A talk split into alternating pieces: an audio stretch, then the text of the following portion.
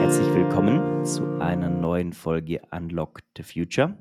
Heute wird es eine Frühlingsfolge. Ich freue mich drauf. Bei mir sitzt der Sebastian. Grüß dich, Sebastian. Hallo.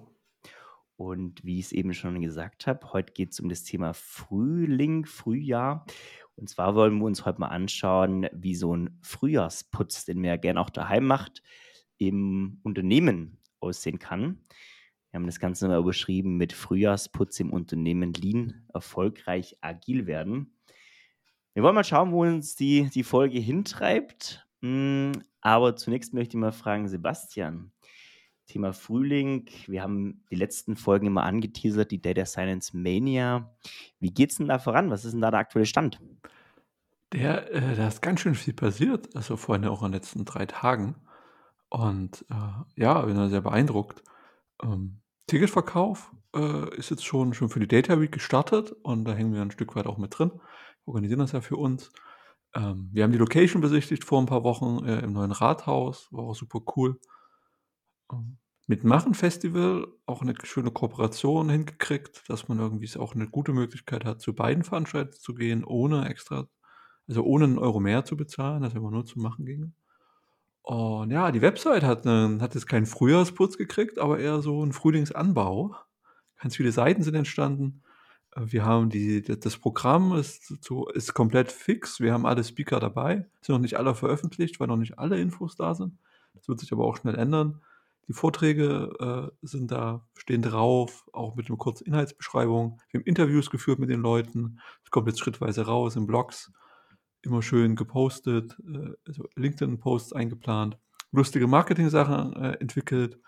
Also da äh, Shoutout an das Team, was da so alles entstanden ist. Und es ist wirklich auch jetzt in den letzten fünf Tagen da wahnsinnig viel passiert und ganz viel hat sich so zusammengefügt.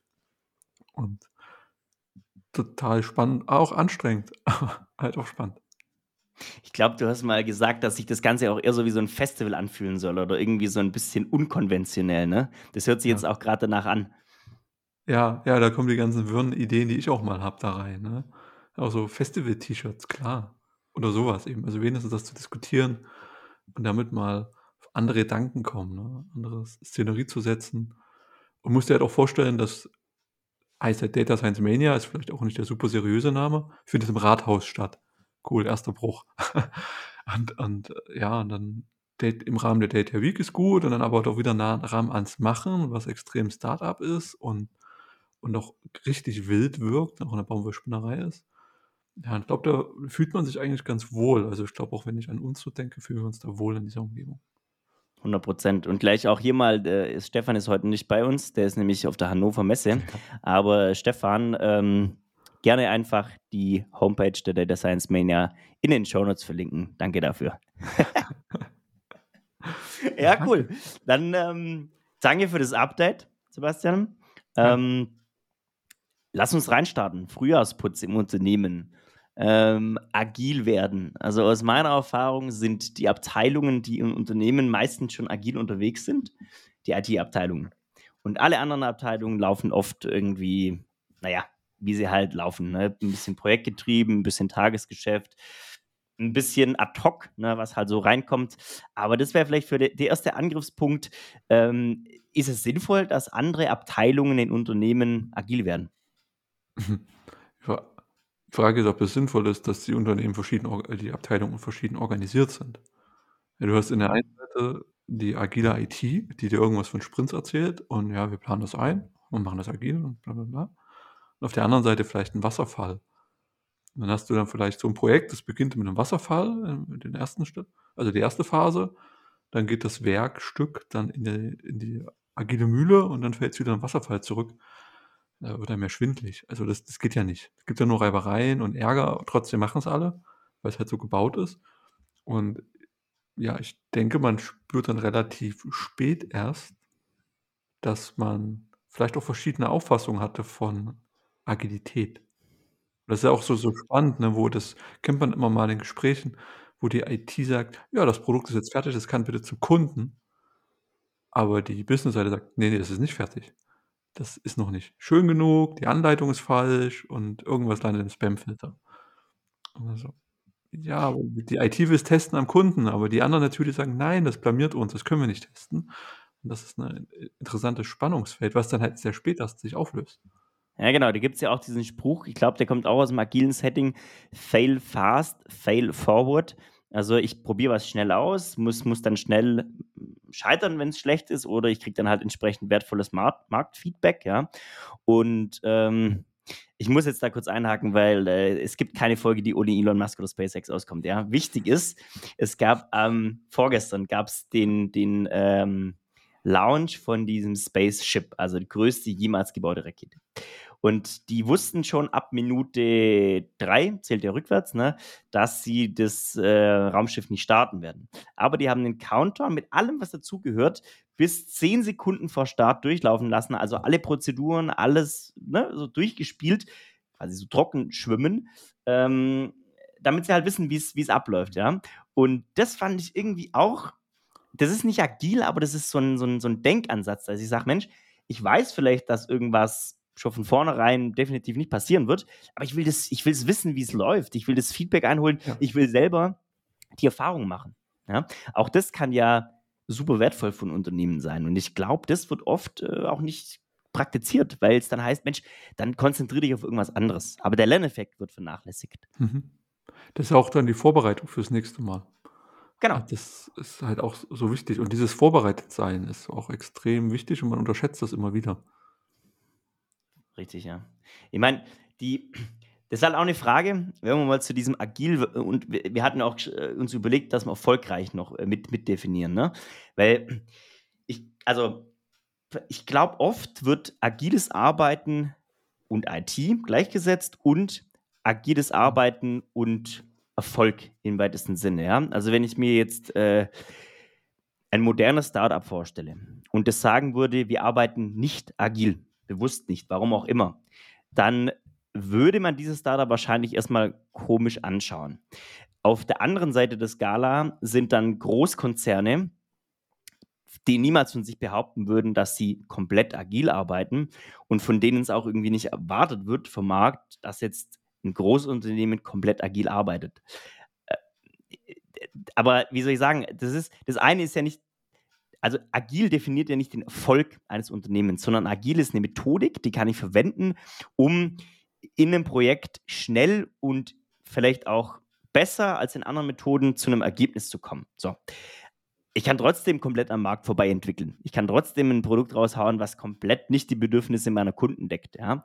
Aber das zu verstehen, das ist, glaube ich, zumindest bei vielleicht insbesondere bei so mittelgroßen Unternehmen noch gar nicht angekommen. Da ist man auf der Suche nach 'nem Heilsbringer und sagt: „Jetzt strukturieren wir alles um und machen alles agil“, ne? Ich brauche da natürlich auch ich muss da, und das haben wir selber erlebt beim agilen Setting, auch klare Regeln einhalten. Ich glaube, das ist auch nicht so bewusst.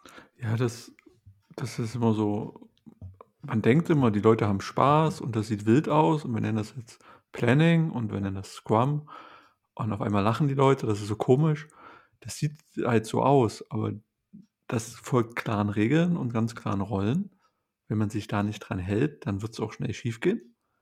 Und was so mein Gefühl ist, man kann versuchen, das zu transformieren. Also, von heute auf morgen arbeiten wir eben jetzt agil, aber das muss dann 2, 3 Jahre eingeübt werden.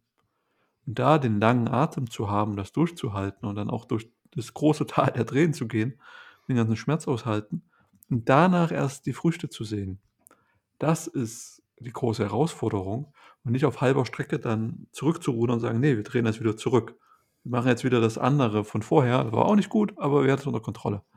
Und jetzt sieht's nicht so aus wie unter Kontrolle.“ Und da die Geduld aufzubringen und also, 'n Frühjahrsputz ist ja eigentlich eher, man macht das jetzt mal schnell, ne? Man hat mal 'ne Idee und jetzt macht man alles sauber und dann wird alles neu und alles besser. Aber da redest du ja über 'ne komplette Kulturtransformation auch auch für dich sozusagen. Und das ist genau das du hast eben auch gesagt, Kontrolle, ne? Manager, die micromanagen, die versuchen, äh, Leute, die sie als ihre Untergebenen oft auch betrachten, unter Kontrolle zu bringen, sind in 'nem agilen Setting komplett falsch, ja? Weil in 'nem agilen Setting ist es die Aufgabe eines Managers, einer Managerin, dafür zu sorgen, dass keine U-Boote gebaut werden, ja? Das heißt, äh, dass man möglichst versucht, nicht, äh, 23 Themen, die gerade mal kurz reingekommen sind, schnell zu bauen, weil schnell ist nicht agil. Ne? Agil folgt Regeln. Das heißt, ich habe in einem agilen Setting, wie du es gesagt hast, eine Planning-Phase, in der lege ich fest, was äh, für Tickets in welcher, sagen wir mal, in welche Reife sich befinden und wann die wie abgearbeitet werden und in welchen Sprint die kommen. So. Und äh, innerhalb des Sprints kann ich dann nicht einfach drei U-Boote bauen, weil es mir gerade einfällt. So, das torpediert im wahrsten Sinne des Wortes äh, so ein Projekt. Und das ist halt auch nicht agil. Und das ist, ähm, wie du sagst, das ist dann das Tal der Tränen. Und ich glaube, du brauchst ähm, vielleicht, wenn man so, wie, wie für ein Frühjahrsputz daheim. Man tut mhm. sich leichter, wenn man die richtigen Tools hat. Ja, wenn ich versuche, meine Fenster zu putzen, dann sollte ich vielleicht Scheibenreiniger daheim haben. So, es geht auch mit Seife, aber Scheibenreiniger ist halt besser. Ja. Und genauso ist es auch beim agilen Setting, wenn ich halt die, die richtigen Tools habe und die richtigen Leute, dann tue ich mir halt leichter, das umzusetzen. Ja? Du, du hast gerade was gesagt, was mich äh, irg irgendwie triggert oder zumindest gerade erwischt. Genau, ich fühle mich gerade ertappt bei dem Thema U-Boote, weil ich gerade wieder bevorzugt U-Boote baue. Aber das auch gar nicht so geheim machen will, sondern es hat sich halt so ergeben, ne? wie du kennst ja. Auf einmal hoch, da ist ein U-Boot, daneben ist dann noch eins, keine Ahnung, wo die herkamen. Aber jetzt äh, ziehen wir das da durch. Ähm, und wenn ich jetzt nochmal an, äh, an die agile Welt denke, wo wir wirklich mal sehr agil waren, auch in der anderen Organisation, was das für eine Anstrengung und auch für eine Anforderung war, transparent zu sein. War immer die erste Anforderung, sei, mach so transparent und geh transparent mit dem Stakeholder um, sag dem, was da los ist. Und dem Stakeholder auch so lange auf den Geist zu gehen, bis man versteht, warum er das will. Und häufig ist ja so, dass äh, Manu kommst zu mir und sagst, hier Sebastian, ich brauche jetzt mal ganz dringend so einen Kuli. Und ist mir egal, wie der aussieht, gib mal schnell einen Kuli. Und dann muss ich dich eigentlich fragen, warum brauchst du denn den Kuli, Manu? Dann kann ich dir noch geben. Aber das, ist, das strengt uns beide einfach mehr an. Und wenn dir das jetzt, also das durchzuhalten, dieses Warum zu verstehen, wenn ich das dann verstanden habe, dann weiß ich, vielleicht brauchst du kein Kuli, du brauchst vielleicht ein Stück Kreide oder einen Filzstift, ein Edding, weil du eine, weil du eine, äh, eine Plaste-Dings, Plastebecher äh, beschreiben willst. Der Kuli bringt ja nicht so viel. Ähm, aber das ist dann der Kern von der Agilität. Also ich widme mich extrem groß und extrem aufwendig dem Problem, es auseinanderzunehmen, dann löse ich das mit einem Team und dann stelle ich das wieder dem Stakeholder vor, aber auch diese Gespräche auszuhalten. Und oft sitzt man auch einfach im Meeting und stellt fest, naja, das könnte an der Stelle schief gehen. Oder warum wollt ihr das denn wirklich haben? Und dann spürt man schon, schon so eine Unruhe und kann man jetzt fragen, warum ihr das wollt? Oder sind dann alle anderen sechs genervt? Und ja. Ich werfe mal da eine These in den Raum, wenn du gerade sagst, so, das ist ja faktisch irgendwie auch ein Teamkulturding, ja. Ähm, kann, also These, Führungskräfte haben Angst vor agilem Arbeiten, weil sie selber dadurch überflüssig werden. Bestimmt. Aber der Witz ist ja, das werden sie gar nicht. Das ist aber auch genau der Punkt, wenn du deine, wenn du deine äh, Kontrolle abgibst und Vertrauen in deine Mitarbeitenden gibst, dann bist du ja nicht überflüssig. Oder wenn du nicht mehr der Experte im Raum bist als Führungskraft, sondern dein Team sind die Experten und du kümmerst dich darum, dass sie gut arbeiten können, dann hast du vielleicht für dich das, den Eindruck, ich habe kein Fachwissen gerade und irgendwie arbeite ich gerade, mache mich selbst überflüssig. Und ein, manche kommunizieren das auch. Mein Ziel ist, mich selbst überflüssig zu machen. Und das wird dann sehr, sehr, sehr positiv und so erzählt, aber eigentlich wissen, also eigentlich ist klar, A, es macht niemand macht sich selbst überflüssig und vor allen Dingen, das Ziel ist super und wir wissen jetzt beide, wenn du das Ziel erreicht hast, bist du trotzdem noch wahnsinnig wichtig. Das sieht nur so aus. Mhm. Weil du da diesen Rahmen steckst, du sorgst dafür, dass die Regeln eingehalten werden. Du sorgst dafür, dass der Prozess funktioniert, dass die Rollen eingehalten werden. Du gibst Impulse rein. Also du bist nicht überflüssig, du siehst von außen so aus. Ja, wenn dann halt ein Controller kommt und dann zusammenrechnet und sagst, ja, Manu, sie sind jetzt überflüssig, dann werden in drei Jahren merken, dass es doch nicht so war, leider zu spät. Ja, das ist zu spät, ja. ja was, halt, was halt da das Schöne ist, Thema so, das ist halt agiles Arbeiten, äh, wo du eben Controlling sagst, ja, äh, sollte im Idealfall ja auch abteilungsübergreifend sein. Ja. Das heißt, wenn man den Frühjahrsputz macht, dann putze ich ja in der Wohnung in der Regel auch nicht nur meinen Esstisch, ja, sondern ich mache halt vielleicht noch einen Balkon mit oder einen Garten oder so. Also ich halt mein Haus. Ja. ja, genau, einfach alles. So. Und ähm, das ist echt was, äh, und da kann ich auch aus eigener Erfahrung, äh, bin jetzt ja auch schon ein paar Konzernen rumgekommen, sprechen. oft herrscht ein extremes Silo-Denken. Ja? Das mhm. heißt, äh, da wird nicht auf den Konzernkontext geschaut, sondern darum, wie geht es der eigenen Abteilung äh, am besten. Ja? Und äh, auch wenn das gegebenenfalls dann gegen die Zielsetzung vielleicht sogar oder nicht zumindest allein ist mit der Zielsetzung des Unternehmens. Ja? Und wenn ich agil tatsächlich lebe, und zwar unternehmensweit, dann muss ich eigentlich für Produkte Stakeholder aus, nehmen wir zum Beispiel mal aus Abrechnungsabteilungen, aus Rechnungsstellungsabteilungen, aus der Hardware, wenn ich irgendwie ein Hardware-Produkt machen will, aus der Software, aus äh, der Legal, also Rech, Rechnung, äh, Rech, rechtliches oder wie, ne? Ähm, da habe ich auf einmal ein ganz, ganz großes ähm, Bouquet aus Stakeholdern.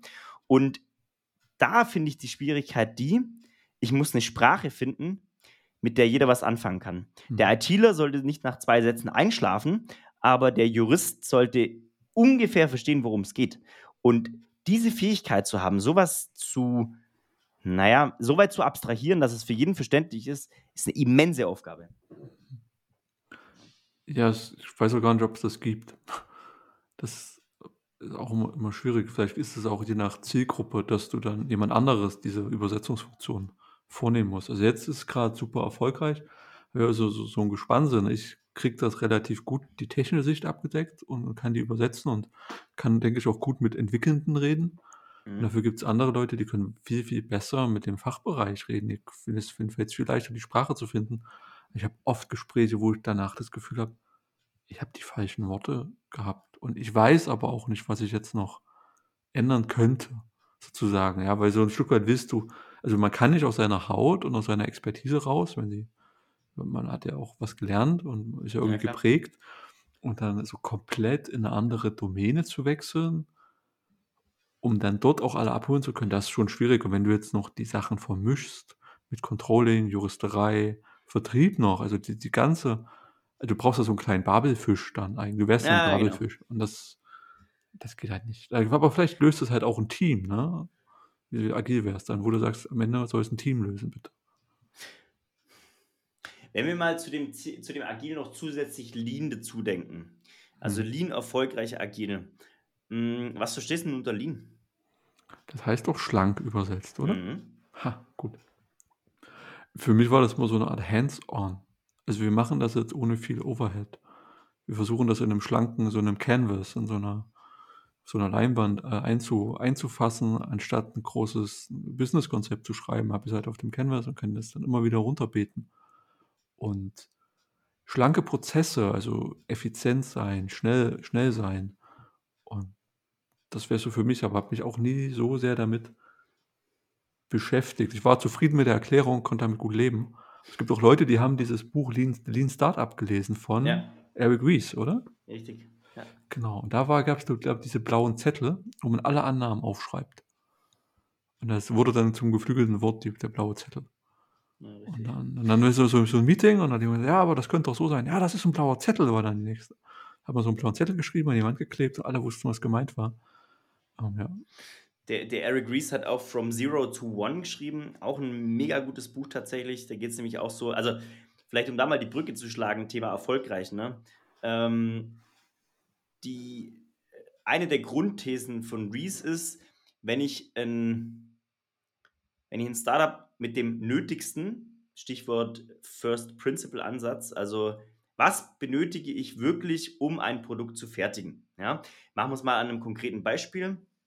Ähm, wenn ich ein Auto bauen will, war Industriestandard seit 60 Jahren, ich habe 30 Einzelteile und die schweiße ich zusammen äh, zu einer Karosserie. So. Weil die Pressen können nur kleine Teile pressen. So. First Principle Ansatz, den jetzt zum Beispiel Tesla verwendet, ist, naja, ich will aber noch nicht schweißen. Ich will idealerweise, dass das gesamte Teil Karosserie aus einer Presse rausfällt. Weil am Ende des Tages ist nicht das Schweißen von Teilen das, was das Produkt ausmacht, sondern die Karosserie. So. Und die Frage ist, wie kriege ich die Karosserie mit möglichst wenig Aufwand hin. So, gesagt, getan. Tesla hat sich eine Gigapress gekauft und presst das gesamte Karosserie jetzt in vier Teilen. So. Seite, Seite, oben, unten, fertig. Ne? So.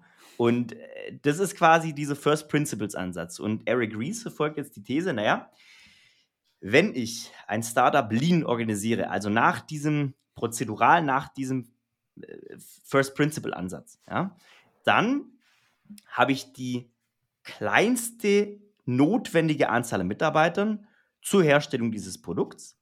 Und wenn ich dann noch ein Unternehmen bin, was ein Produkt hat, was from zero, also von 0 nach 1 geht, dann werde ich ein Unicorn. Ja? Also Beispiel, bevor es Google gab, gab es andere Suchmaschinen, aber Google hat es verstanden, die Suchmaschine in die Masse zu tragen. Also tatsächlich der Masse etwas anzubieten, was es davor nicht gab. Also tatsächlich von 0 auf 1. Ja?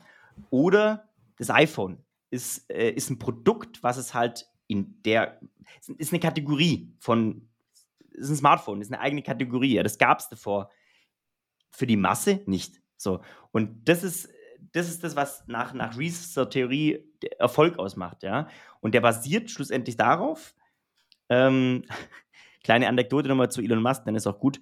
Ähm, es gab einen Riesenaufschrei, dass er, glaube ich, 70 Prozent der Twitter-Belegschaft gekündigt hat. Oder 60. Ja, also ein Riesenhaufen. So.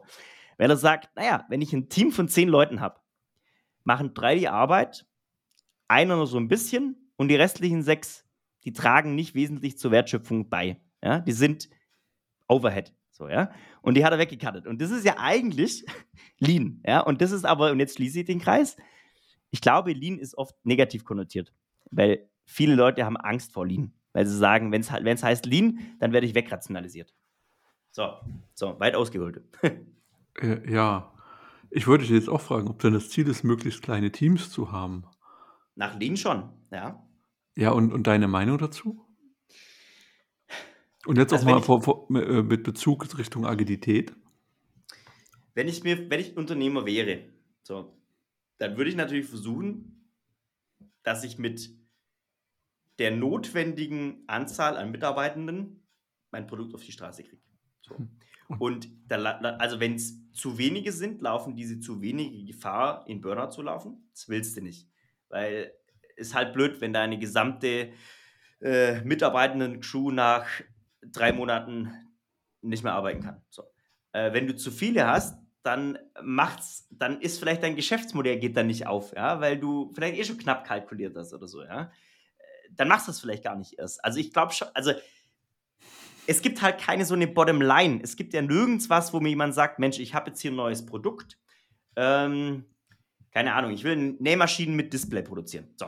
Äh, da gibt es ja jetzt keiner, der mir sagt, naja, dafür brauchst du aber 30 Leute. So, sonst geht es nicht. So. Das ist ja ein Try and Error, das muss ich halt rausfinden. Ich würde halt erst versuchen, mit, na, mit einem Core-Team was aufzusetzen und wenn ich dann sehe, oh fuck, ich komme nicht weiter oder ich muss es ausrollen, ja, dann heiere ich halt, ne? Sehe ich ein bisschen anders. Weil jetzt im Agilen habe ich mir das mal so gemerkt, wir setzen immer voraus, dass ich ein Team habe, das alle not not notwendigen Fähigkeiten hat, also in dem Team, crossfunktional, mhm. oder dass es die erlernen kann in dem Sprint oder in, der, in, dem, in einem gewissen Zeitintervall. Heißt, ich frage gar nicht, wie groß das Team ist. Es gibt immer noch die Aussage, sechs bis acht Leute sind ein gutes Scrum-Team. Hat man auch viel zu tun dann damit. Blöd ist, wenn du zwei Leute im Scrum-Team hast, dann ist für die PO auch nicht so schön. Was willst du mit zwei Leuten machen? Mhm.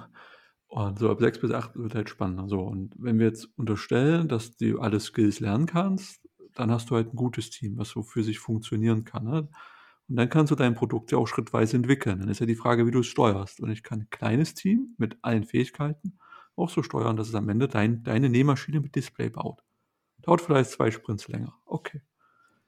Ähm, im nächsten Gang ist dann dann hast du den Prototyp oder den Pilot entwickelt. Dann gehst du raus in den Markt, suchst Kunden und dann musst du dich um den Betrieb dieser dieser Nähmaschine kümmern oder um den um die Fertigung, die um die Massenfertigung und so weiter.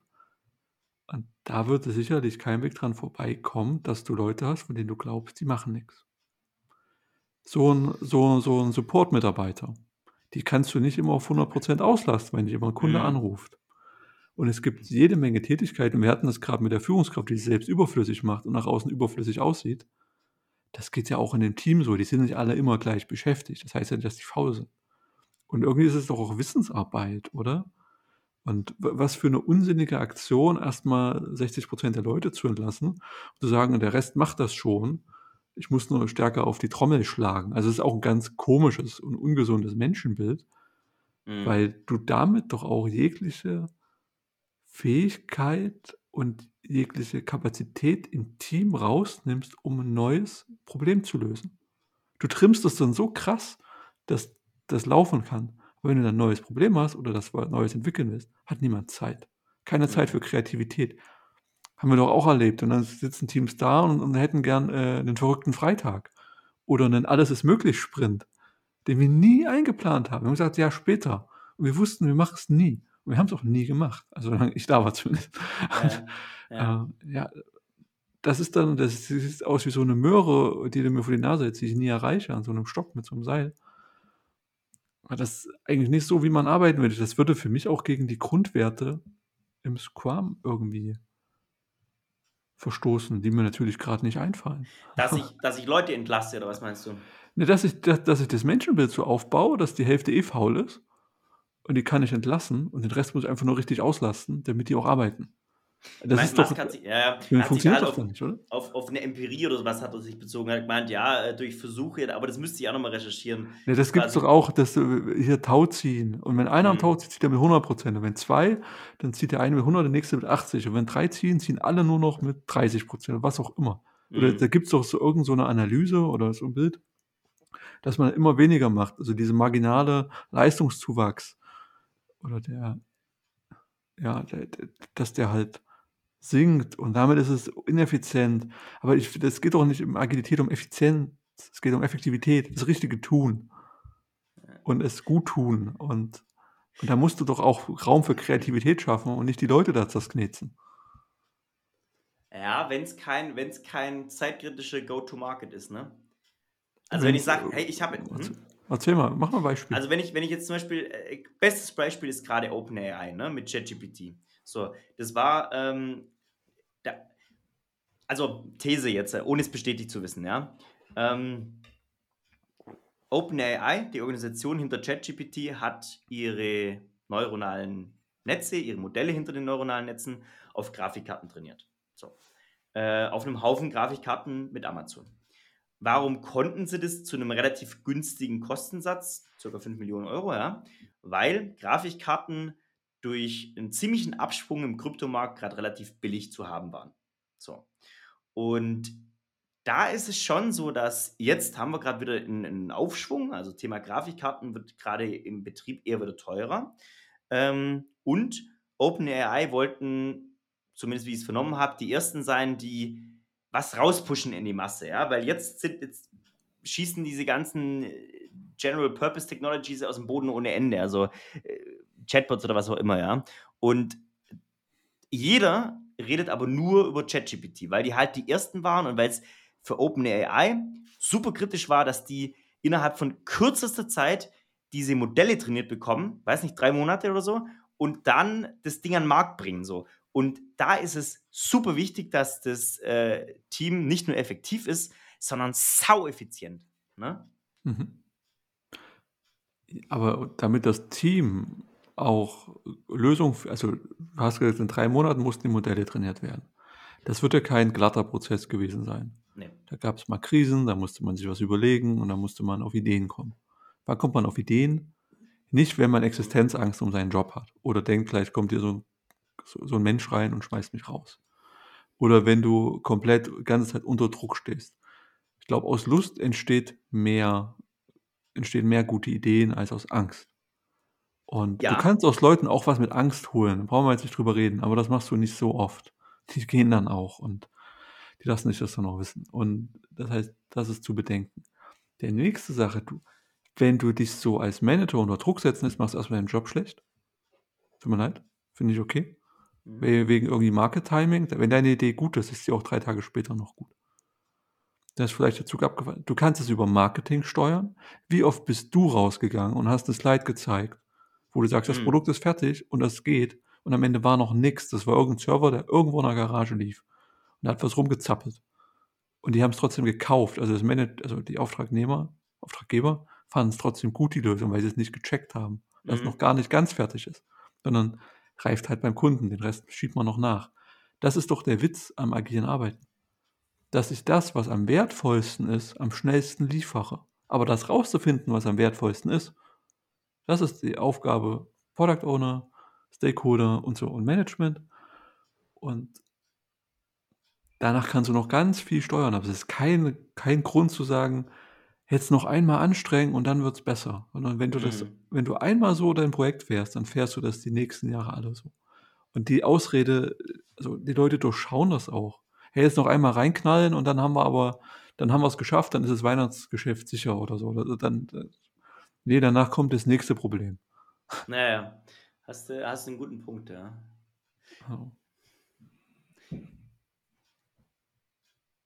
Ich bin gerade überlegen, die.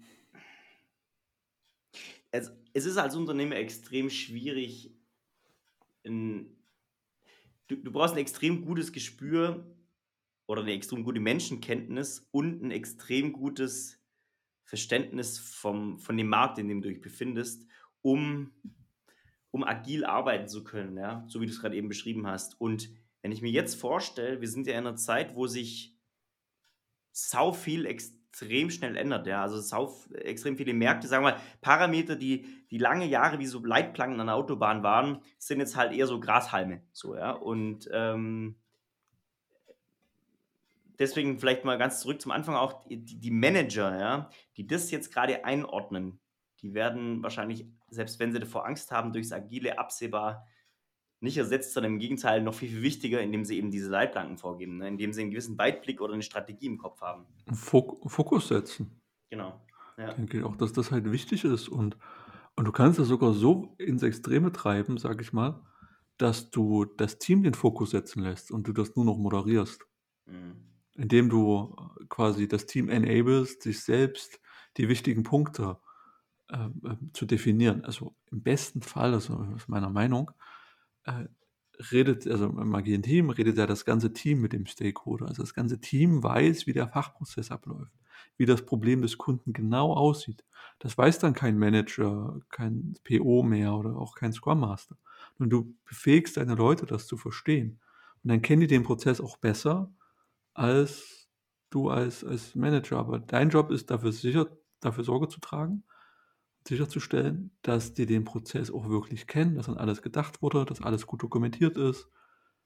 Und du trägst dann halt die Verantwortung. Und diese PO-Rolle heißt ja auch, du kannst alles delegieren. Du, kannst, du trägst die Verantwortung, du kannst aber jede Aufgabe quasi delegieren und gibst damit sehr viel, sehr viel ab. Äh, hast aber, das glaube ich, du hast dann was Besseres geschaffen, weil wenn sich die Verantwortung auf sechs Schultern verteilt statt auf eine, dann ist das Team resilienter. Kannst du auch mal krank sein oder mal in Urlaub fahren. Blöd ist dann, wenn du, wenn du äh, in der Agil, also wenn du in dieser unsicheren Welt, wo du sagst, Teams müssen komplizierte Probleme lösen. Das ist zu komplex, zu kompliziert, ich kriege es nicht alleine hin. Ich kann nicht mehr Wasserfall machen, weil ich die Lösung nicht kenne. Ich muss schnell auf Änderungen reagieren können. Ich muss die Kunden genau verstehen. Ich muss in kurzen Entwicklungszyklen iterativ vorgehen und so weiter. Wenn du dir dann einen Flaschenhals einbaust und den Product Owner nennst oder Management, dann ist dumm. Also, dann hast du halt nichts geschaffen. Dann hast du zwar diese, zu den alten Wein in neuen Schläuchen, du hast zwar das Team und es sieht alles toll aus nach außen, aber es kommt halt kein Input. Richtig. Das Management darf nicht zum Bottleneck werden. Das ist wie beim Frühjahrsputz, ne? Wenn ich selber sage, wenn ich, es darf nicht zum Bottleneck werden, dass ich auf einmal keine Reinigungsmittel daheim habe, sondern ne, auch wenn mein Putzkorb noch so shiny aussieht, dann sollte er besser gefüllt sein, ne? Mensch. noch, ja? ja. Ich wollte dich noch fragen, kennst du oder hast du mal in deiner Zeit erlebt ein Unternehmen, wo es sowas wie für Frühjahrsputz gab oder wo man die Jahreszeiten im Unternehmen so vielleicht gespürt hat? Also ich fand im, im, im Agieren, so Richtung Software, hat sich irgendwie alles gleich angefühlt, Ja. äh, weil du hattest immer Sprint. Ja. Mm, Ja, es gibt, also das Einzige, woran ich jetzt denken könnte, ist diese klassische Vorweihnachtszeit, wo noch jeder irgendwie alles. Äh? Glühwein. Ja, Glühweinzeit, ja, genau, wo noch jeder mit zwei Glühwein im Kopf irgendwelche Rechnungen noch kurz bestätigen muss oder irgend so ein Kram, ja, wo man denkt, oh mein Gott, ey, ist, äh, hoffentlich ist es bald irgendwie der 20. oder so und äh, was danach nicht ist, ist nicht, ne? Aber dieser Vorweihnachtssprint, wo dann auf einmal alle noch extrem nervös werden und ich sag mal, das, das Sommerloch, ne? So August, wo jeder im Urlaub ist, da, das ist eigentlich auch immer so eine Zeit und naja, das sind aber eigentlich so die zwei signifikantesten Zeiten, die mir irgendwie einfallen. Also, das könnte man am ehesten sagen, daran orientiert sich ein Unternehmen vielleicht. Aber, oder das sind so, so natürliche Zeiten, wo jetzt im August ist einfach nicht viel los und im Dezember ist halt auch am 20. Schluss und davor ist jeder noch in Panik, alles fertig zu machen. Ich hatte mal das, da begann der Januar mit, äh, mit jährlicher Methodenüberprüfung und da hat zum Januar immer so eine Checkliste ausgefüllt. Mhm. Und da, da hat man auch so einen Zyklus gemerkt. Ne? Da haben wir vieles beendet, dann bist du die Liste durch und dann hast du wieder nach vorne geguckt, versuchst so die Karten zu legen. Mhm. Aber da hat man das noch mehr wahrgenommen, auch so Richtung Frühjahrsputz und mal vielleicht versuchen, ein paar Sachen abzuschaffen. Aber es wirkt auch wie aus der Zeit gefallen, wenn du so Aufgaben hast, die so einmal im Jahr vorkommen. So einmal im Jahr einen Parameter prüfen. Ja, weiß auch nicht. Also das wäre mir jetzt so wie komisch. Und dann einen Bericht drüber schreiben, nur eine Abhefte. Ne? ja, genau. Oder, oder ein Dashboard zu erstellen, wo einmal im Jahr sich irgendwas ändert, zum Beispiel. Ne? Ja. Aber man hat ein Dashboard, hey. man, hat ein, genau, man hat ein Dashboard, das Management ist befriedigt. Ja, sehr gut. Dank, danke fürs Gespräch, ja. Aber ja, wie, wie es, ich sag mal so, wie es im Unternehmen Aufgaben oder, oder so Zyklen gibt, wo man sich denkt, hm. also so richtig sinnvoll ist es auch nicht gibt es ja auch so beim Hausputz so Sachen, wo man sich denkt, ah, also, naja, ich weiß jetzt nicht, ob das, also ich weiß jetzt nicht, ob das so sinnvoll ist, irgendwie einmal im Jahr alle Pflanzen umzutopfen. Wahrscheinlich könnte man sich auch einfach direkt einen großen Topf kaufen und müsste die nicht irgendwie jedes Jahr umtopfen. Ne? So. Achso, ich dachte, du wolltest alle in einen Topf stecken. So Nein, ja gut, das können wir natürlich auch machen. Das wäre äh, so, wär vielleicht für dich auch Ideen schwierig, aber. Umtopfen? Äh, nie oder ja, nie, bis sehr selten. Aber es gibt so Aufgaben, wo man sich denkt, hätte ich lieber nicht angefangen. Oh ja, oh ja, ja. Vielleicht, war das bei, vielleicht ist es bei Agilität auch so. Ne? Du führst Agilität ein im Unternehmen und merkst nach vier Wochen, hm, Mist. Kommen wir jetzt noch zurück? ja, genau. ja, doch lieber Wasserfall. Auch gut. Ja. Auch gut. Ah, schön. So, jetzt aber. Wie so einen guten Frühjahrsputz wollte ich vorher schon, äh, schon sagen. Das ist eine knackige Folge. Ähm, und wir sind, wir sind einmal durch die, durch die Besenkammer gelaufen und haben das Thema Erfolg, Lean und Agil ein bisschen beleuchtet. Ich hoffe, ihr hattet Spaß bei der Folge. Wir hatten es auf jeden Fall. Und ähm, danke dir, Sebastian. Bis zum nächsten danke. Mal, äh, wenn dann vielleicht auch wieder Stefan dabei ist.